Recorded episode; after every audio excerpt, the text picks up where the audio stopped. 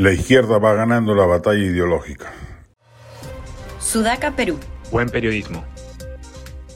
Las derechas vienen perdiendo la batalla ideológica con las izquierdas de manera vergonzosa.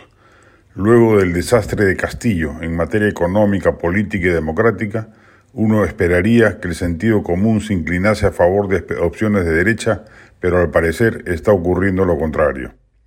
Según la última encuesta de CPI, el 56.1% está a favor de una asamblea constituyente y preguntada a la ciudadanía respecto de qué modificaciones se deben realizar de manera prioritaria, la mayoría, el 24%, responde sobre temas económicos.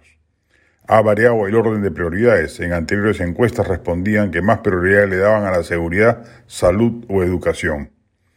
En resumen, quieren cambiar el capítulo económico, que es el que ha permitido que el país superase la catástrofe de los 80 y se enrumbase en la senda de desarrollo que nos ha permitido crecer casi ininterrumpidamente en las últimas décadas, reducir la pobreza de manera acelerada e inclusive aminorar las desigualdades. Lo que desde el extranjero se considera un milagro económico, desde adentro se ve como algo negativo que hay que cambiar. Ello es resultado fortuito de la crisis política actual, sin duda. El desprestigio abrumador del Ejecutivo y el Congreso, identificados con la derecha, afecta a todos aquellos temas vinculados a ese sector del espectro ideológico y le ha permitido resucitar a las izquierdas, cuya complicidad silente con el desastre castillista las conducía al merecido ostracismo político, ideológico y electoral. El suicidio político de Castillo y el cambio de mano gubernativo les ha dado un nuevo aire que están aprovechando. Pero la mayor responsabilidad radica en los poderes fácticos de la derecha, que han hecho poco o nada por convertir los éxitos del modelo en munición ideológica persistente que cale en la mentalidad de los pueblos.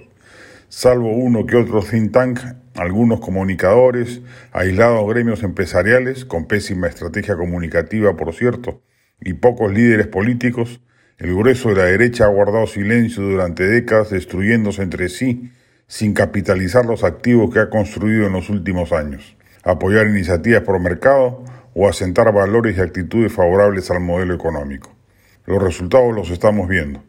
Las izquierdas, que no han hecho nada bueno por el país en las últimas décadas, que no tienen sino modelos fracasados en el patio regional, Venezuela, Argentina y Nicaragua son los ejemplos más sonados, han logrado activar a su favor una narrativa que, según las encuestas, ha adquirido predominio mayoritario.